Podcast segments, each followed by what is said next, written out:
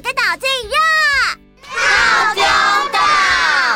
嗨，我是梦梦，欢迎来到童话套丁岛，一起从童话故事里发掘生活中的各种小知识吧。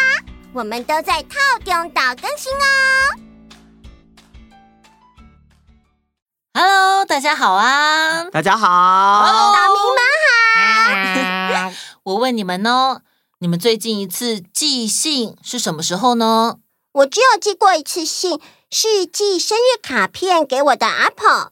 我好像只有寄过 email，没有寄过真正的信诶。嗯，现在的社会变化的很快，以前的人联络不方便，在连打电话都没有的年代，想要联络啊，几乎是得靠寄信，不像现在直接打电话，用 email 或者是 Line 就可以达到沟通的目的。嗯，是啊。不过呢，我今天有一个邮差的故事要跟大家分享，让大家来体会一下信对于以前的人所代表的意义吧。好啊，嗯，好哦。很久很久以前，有一位名叫老柯的邮差，他每天在大街小巷送信，平均下来每天要走至少三万步，上下至少八千阶楼梯。大部分都是送一些印刷品、宣传单和一些乱七八糟的东西。日复一日，年复一年，老柯都是同样的上下班时间，一成不变的送信路线。所以啊，他老是抱怨说：“真无聊，我的工作一点意义也没有。”因为老柯熟门熟路，所以他每次都能很早的完成工作。老柯任职的邮局早上七点开门，一到下午五点半就锁上所有的铁门、大门、小门、保险柜门，然后不准任何人进入。这一天，哦，真无聊，我又早早完成工作了。嗯，现在是下午四点，距离下班时间还有一个半小时。啊，回邮局休息，等下班吧。结果啊，老柯在邮局里等着等着就睡着了。这一睡不但错过了下班时间，还让他一个人被锁在邮局里面。半夜的时候，老柯被一阵窸窸窣窣的声音吵醒。他睁开眼睛一看，一群留着白胡子的小矮人在邮局里面跑来跑去，他们戴着绿色的邮差帽。穿着绿色的制服，超级神气的。他们其中一个小矮人把明早要送的信叠成一叠，第二个人呢在分类邮件，第三个称重量贴标签，第四个在捆邮包，第五个坐在窗口数钞票，第六个发电报。老柯看了之后，相当吃惊地说：“哦，天哪！”跟白天的邮局一模一样。小矮人工作完毕之后，围成一圈叫着：“耶！玩牌了！”一个小矮人抽出一叠信，做出洗牌的动作，然后发给大家，一人几封。第一个出牌的小矮人抽出一封信，把信丢在地上，说：“出牌。”另一个小矮人则压上一封信，说。啊，比你大！老柯看得好惊讶哦，忍不住叫了出来。哦，哎呀，对不起，把您吵起来了。呃，不会不会，我刚刚看你们在玩，有个问题想请问。您请说。呃，这些信上面又没有点数，你们是怎么比谁比较大，谁比较小啊？我们比的不是点数，而是每封信的价值。价值？对啊，价值多大多小，全靠写信人的心意来决定哦。最小的牌两点，是那些对人撒谎的信；第二小的牌三点，是例行的公文和宣传单；四点，则是一些礼貌性的应酬信。至于 J，是好朋友之间充满友爱的信。衷心想帮助别人的信是王后，国王则是爱人之间的情书哦。而最大的牌 S 是掏出整颗心写成的哦，就像妈妈写给孩子的信那种牌啊，可以压倒一切的牌。可是你们怎么知道信的内容？偷拆别人的信件可是犯法的。嘿嘿，别担心，我们只要摸一摸信，就知道它是哪一种信。没有感情的戏是冰凉的，相反的，感情越深，摸起来越热。而且我们只要把信贴在额头上，就可以一字不漏的读出内容哦。哦，原来如此。老柯这才明白，并且高兴的和小矮人打牌，打着打着，居然又睡着了。第二天醒来，小矮人都不见了。从此以后啊，老柯总是忍不住摸摸要送的信，看看它是冷的还是热的。有一天，老柯发现了一封忘了写姓名、地址的信，连邮票都没贴呢。其实啊，这种糊涂信还不少哦，因为无法投递，通常都放在邮局里代领。可是这封信摸起来烫烫的。哎呀，这封信是用整颗心写的呢，呃，我该把它送到哪呢？这时候，老柯想起。小矮人能够用额头读没拆开的信，于是呢，他回到邮局之后，就躲到最里面等待关门。到了半夜，小矮人又出来工作和玩牌。小矮人正在你一张我一张的出牌的时候，老哥跳出来，把那封烫烫的信压上去。哇，你赢了，老哥！没有比这张牌更大的了。你们是怎么断定的呢？因为这封信是一个男生写给一个女生的求婚信。如果不信的话，我把信念给你听啊、哦。说完，小矮人把信贴在额头上。亲爱的玛莎，我得到一份司机的工作。司机？哦，是司机啦。嗯嗯嗯，我现在有了稳定收入。稳定收入，哦，是稳定收入吧？嗯，如果你愿意，我们可以马上结婚。嗯，这句没问题。请你可怜我炙热的心，快来信给我回复法兰克上。可怜我炙热的心啊，是可怜我炙热的心。我说这个法兰克紧张的写错一堆字耶。第二天一早，老柯把小矮人的事告诉局长，并且把信的内容重述一遍。局长听了，呆了一会儿，才回过神说：“天哪！我当了局长这么多年，一点也没发觉邮局里面藏着小矮人。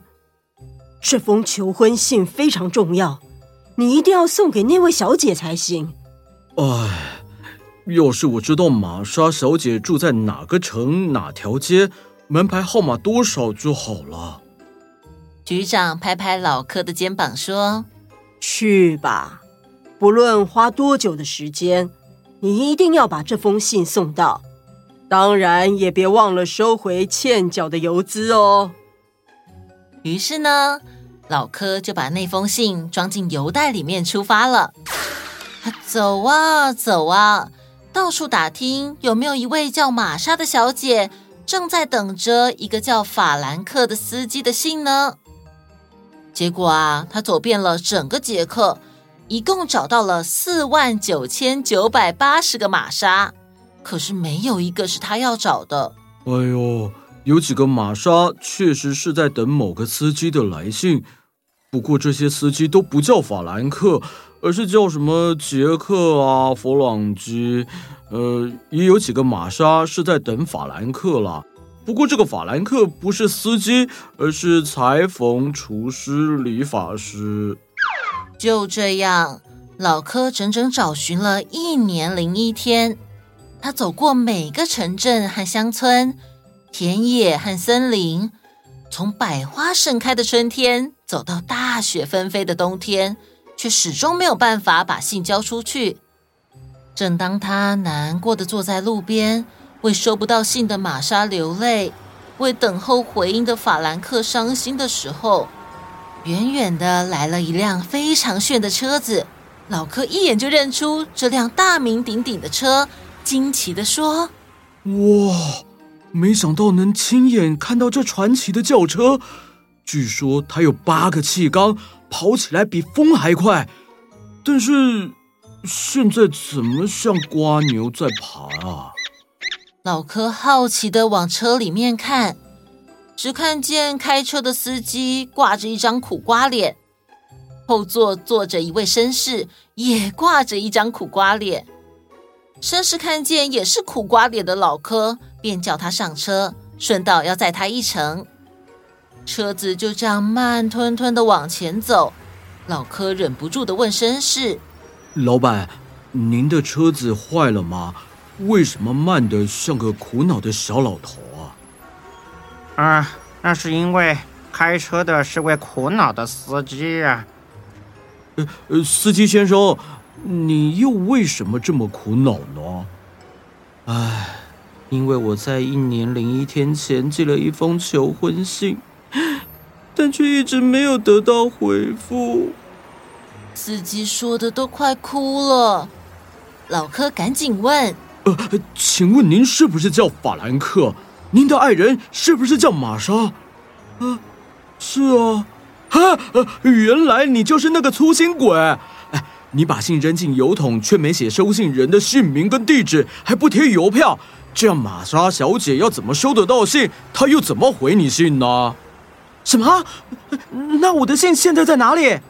放心，你的信平平安安的在我的邮包里。你把地址告诉我，我立刻把信送去。哎呀，我说法兰克。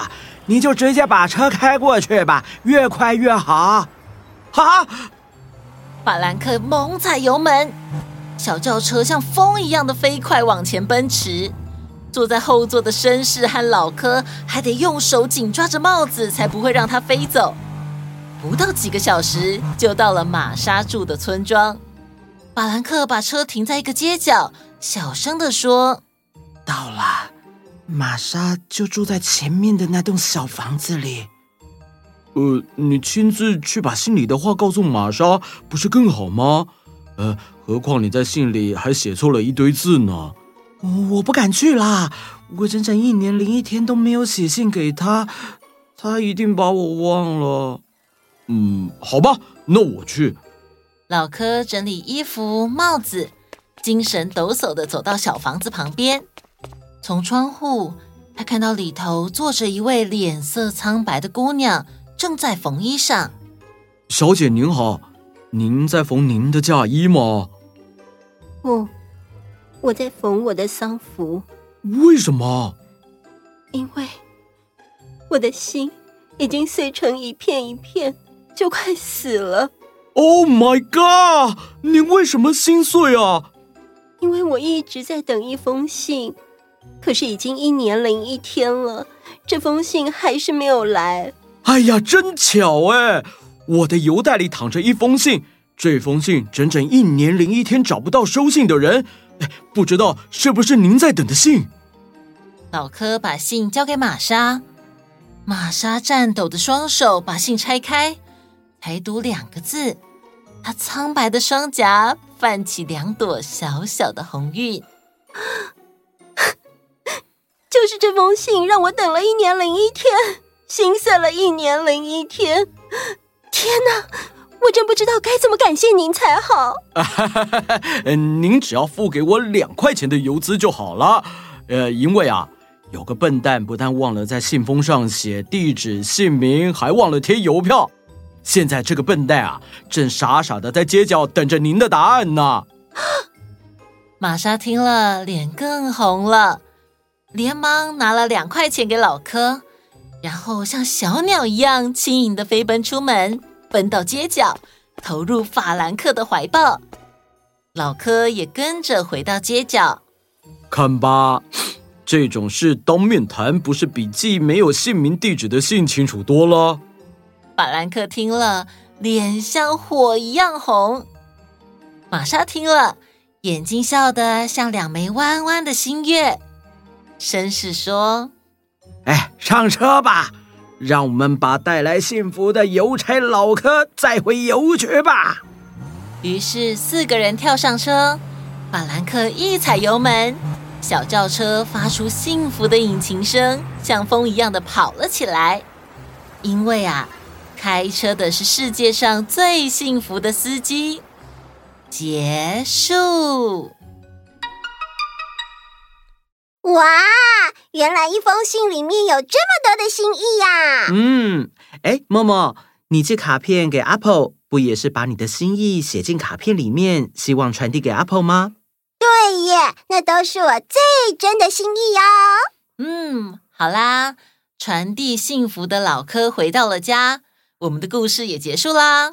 好的，那我们今天就先到这里喽，大家继续一起听故事哦。那我们。下次见拜拜。